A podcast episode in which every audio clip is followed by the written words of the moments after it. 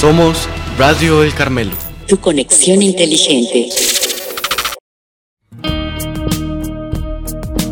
Quédate conmigo, Señor, para iniciar el día. Y guía mis pensamientos y deseos, mis acciones y proyectos.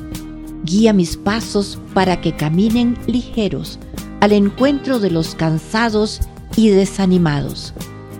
Guía mis manos para que acompañen a aquellos que se perdieron por el camino. Abre mis brazos para que pueda abrazar a los que se sienten solos y sin esperanza. Ilumina mis ojos y vuelve atentos mis oídos al clamor de mis hermanos. Ofréceme un corazón tierno, capaz de amar sin distinción. Coloca en tus manos nuestra tierra, nuestras ciudades, nuestro mundo azotado por la violencia, por las catástrofes, por las guerras y por las injusticias. Ilumíname, Señor, para que con tu gracia pueda abrir las manos para compartir lo que soy y lo que tengo, y con tu ayuda pueda ver la aurora de un mundo nuevo. Amén.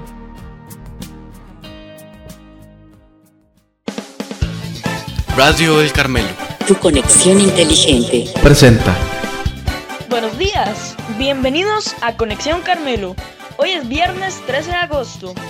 Ya celebramos en agosto el Día de Nuestra Madre del Cielo y ahora celebremos a Nuestra Madre en la Tierra. Comencemos. Les saluda Ignacio Molina. Bienvenidos a Conexión Carmelo, el programa noticioso de Radio El Carmelo. En 1999, la Asamblea General de las Naciones Unidas designó el 12 de agosto como el Día Internacional de la Juventud, una celebración anual que busca promover el papel de los jóvenes como socios esenciales en los procesos de cambio y generar un espacio para generar conciencia sobre los desafíos y problemas a los que estos se enfrentan. Viernes 13 de agosto, Día Internacional de la Surdera. Los zurdos a nivel nacional son una minoría. La mayoría de la población es diestra, es decir, tiene la tendencia a utilizar el lado derecho del cuerpo. Aquellos que pueden realizar tareas de motricidad fina con ambos lados se conocen como ambidiestros. Esta situación coloca al individuo zurdo en una situación de desventaja en muchos aspectos, ya que la mayor parte de las herramientas, los utensilios y las estructuras están diseñados para los diestros.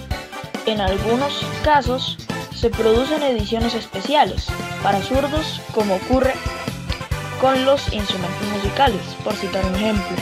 Para los amantes de los videojuegos, por ejemplo, lo normal es que no exista una opción de control adecuada para la predisposición de cada usuario, sino que todos deben adaptarse a un único esquema.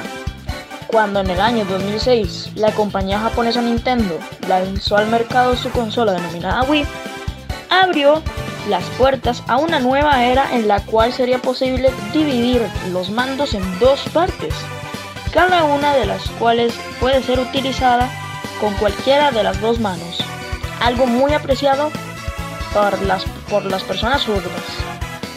Si bien en el pasado ser zurdo acarreaba consecuencias negativas en la sociedad, ya desde la etapa estudiantil, uno de los mitos que se sostienen en la actualidad con respecto a esta lateralidad es que va de la mano de una inteligencia superior.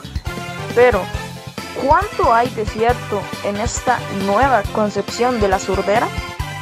Cabe mencionar que muchos aferran simplemente a la lista de zurdos destacados a lo largo de la historia, como Leonardo da Vinci, Aristóteles, Darwin, Newton, Marie Curie, Einstein, Bill Gates, Juana de Arco, Marilyn Monroe, Lionel Messi, que en ese elenco también se encuentran Hitler, Bin Laden, así que es necesario investigar sus verdaderas relaciones con el desarrollo intelectual. Una de las afirmaciones más comunes es que los zurdos usan el hemisferio derecho del cerebro más que los diestros y que esto repercute en un mejor desempeño de las funciones espaciales. Sin embargo, las pruebas científicas no han sido satisfactorias para respaldarla con respecto al rendimiento de los zurdos en las artes plásticas, la música o las ciencias exactas, entre otros ámbitos. Los exámenes realizados hasta el momento no han recogido los suficientes resultados como para asegurar que los diestros se encuentren por debajo. En los deportes, por otro lado, muchas de las figuras destacadas a nivel mundial son zurdas. Exista o no una conexión entre, habilidad, entre la habilidad física y lateralidad, no puede negarse este dato a nivel estadístico. ¿Tienes algún amigo que sea zurdo? Pregúntale cuáles son sus principales dificultades. ¿Cuándo y por qué se celebra el Día de las Madres? El Día de la Madre es una celebración que está presente en gran parte del mundo, pero el día en que se lleva a cabo varía según las tradiciones e historias de cada país. Las primeras celebraciones del Día de la Madre se remontan a la antigua Grecia, donde se le rendían honores a Rea, la madre de los dioses Zeus, Poseidón y Hades.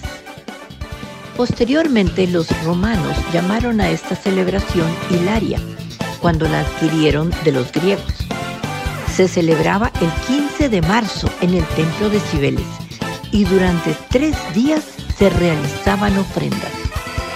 Con la llegada del cristianismo se transformaron estas celebraciones para honrar a la Virgen María, la Madre de Jesús. Sin embargo, el origen contemporáneo de esta celebración se remonta a 1865, cuando la poeta y activista Julia Ward Howe organizó manifestaciones pacíficas y celebraciones religiosas en Boston, en donde participaron madres de familia que fueron víctimas de la guerra de secesión. Ella propuso establecer un día especial como una forma de reconciliar a las partes en conflicto.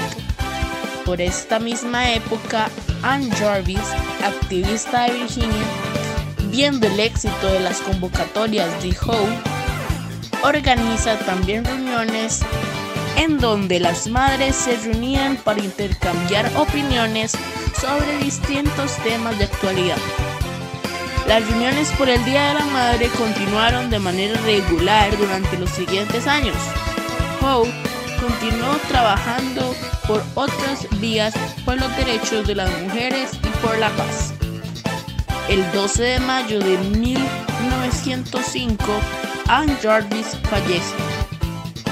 Su hija Anna Jarvis, para conmemorar su fallecimiento, cada año organizaba un Día de la Madre cada segundo domingo de mayo. En 1907, Jarvis comenzó una activa campaña para que la fecha tenga reconocimiento oficial que fue extendiéndose a todo el territorio de los Estados Unidos, tomando como base la demanda de Howe. Jarvis empezó a escribir a personalidades influyentes de la época para que apoyaran su petición. Finalmente, el reconocimiento oficial llegó en 1914 con la firma del presidente Woodrow Wilson reconociendo oficialmente el Día de la Madre. Sé que son las madres, son el amor de los amores, los ángeles custodios y el corazón de Dios.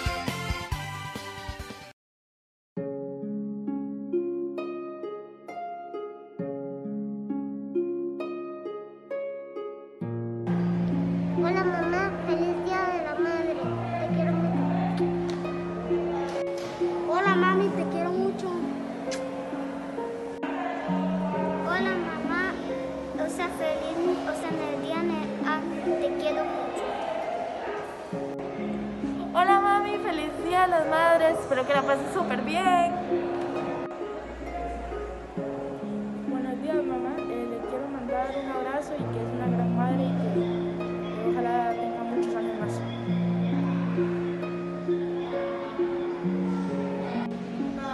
Mamá, te debo un abrazo del Día de la Madre. Hola mamá, un abrazo del Día de la Madre, te quiero.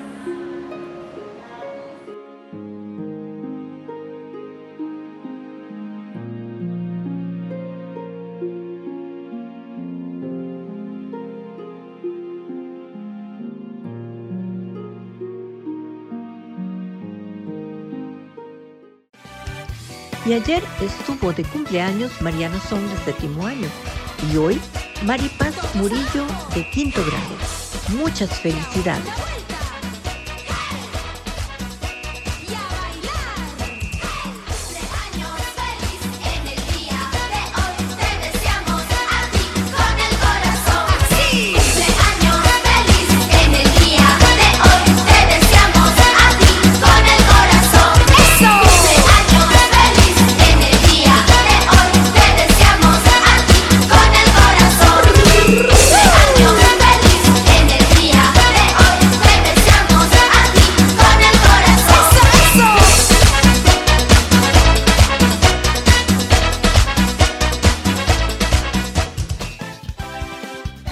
Estuvieron con ustedes en este programa Ignacio Molina.